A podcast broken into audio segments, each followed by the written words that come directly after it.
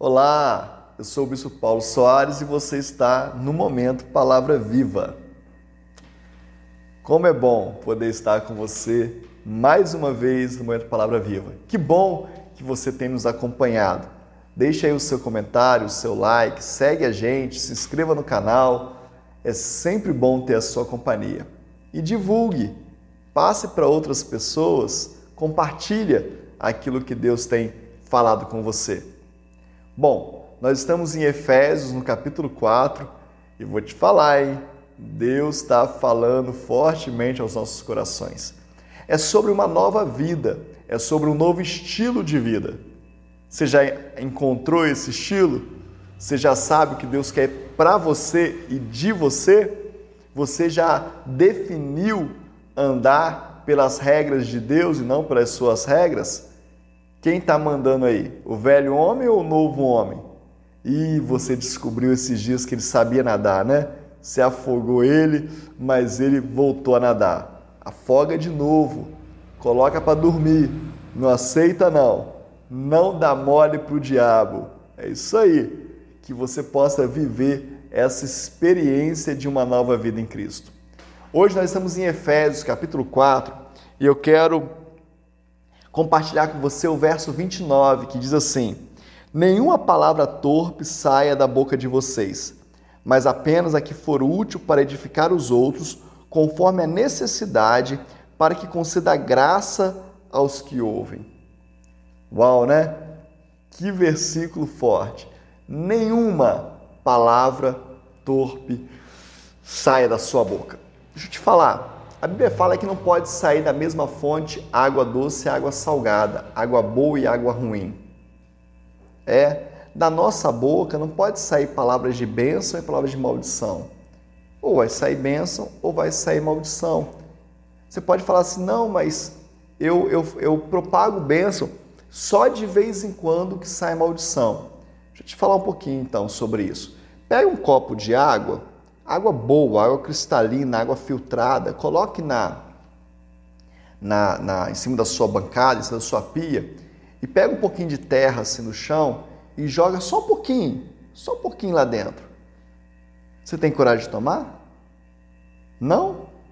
Por quê? Porque ela está suja. Mas foi só um pouquinho, mas está suja. Um pouquinho, querido, suja tudo. Palavra de Deus fala que um pouquinho de fermento leveda toda a massa. Nunca mais ela será a mesma.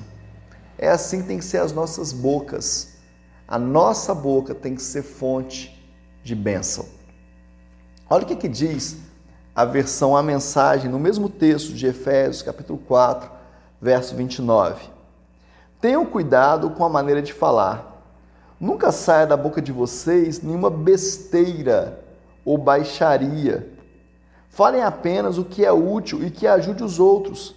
Cada palavra de vocês deve ser um presente.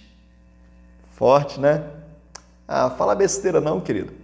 O Pai de Deus fala que nós não devemos sentar na roda dos escarnecedores, é, dos zombadores, os que fazem chacota com as coisas de Deus e com as pessoas. Ah, como a gente está assim, influenciado, né? Para falar mal dos outros, para rir dos outros, para ridicularizar os outros. Ah, não entra nessa não. Seja um novo homem, uma nova mulher. Não, não sai da sua boca besteira, muito menos baixaria. Sai não. Em nome de Jesus, decida isso. Decida viver assim. E aí fala que o que sai da nossa boca deve ser para abençoar a versão a mensagem vai um pouquinho mais adiante. Deve ser um presente. Você conhece homens que são assim? Que as suas palavras são como presente, edificam, acalmam a alma, trazem vida. Parece que vive uma outra dimensão, vive uma outra vida. Parece que estão no outro, numa outra atmosfera. Estão mesmo Verdade. Sabe qual a atmosfera? A atmosfera do novo homem. A dimensão do novo homem. Mas eu e você podemos ir para lá. Podemos comprar uma passagem só de ida para esse novo lugar. Sabe quanto custa? Custa consagrar a nossa boca, custa decidir ser bênção de Deus, custa ter palavras de bênção em todo o tempo. Ah, pastor, o senhor não sabe, é muito difícil esse negócio. Eu sei que é. Se fosse fácil, nem precisava estar na Bíblia. Se fosse fácil, precisava nem mandar. Não é verdade? Mas é possível. É uma decisão. E eu quero, juntamente com você, decidir viver uma nova vida em Cristo. Ah, querido, mexe muito, comigo, mexe muito comigo. Tenham cuidado com a maneira de falar.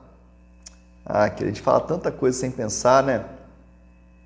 Coisas que a gente se arrepende depois, coisas que nunca deveriam ter saído da nossa boca. Pede perdão para Deus. Se você tem ofendido alguém nesses últimos dias, pede perdão e decide que nunca mais sai da sua boca esse tipo de palavra. Deixa eu te falar outra coisa.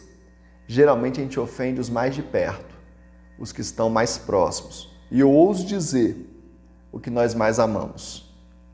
Porque são eles que estão o tempo todo perto da gente e é eles que participam dos momentos difíceis da nossa vida. São eles que conhecem as nossas reações. Então, cuidado.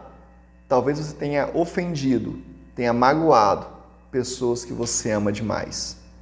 Pede perdão vai atrás. Sinto de Deus que estou falando com pessoas agora que precisam fazer isso.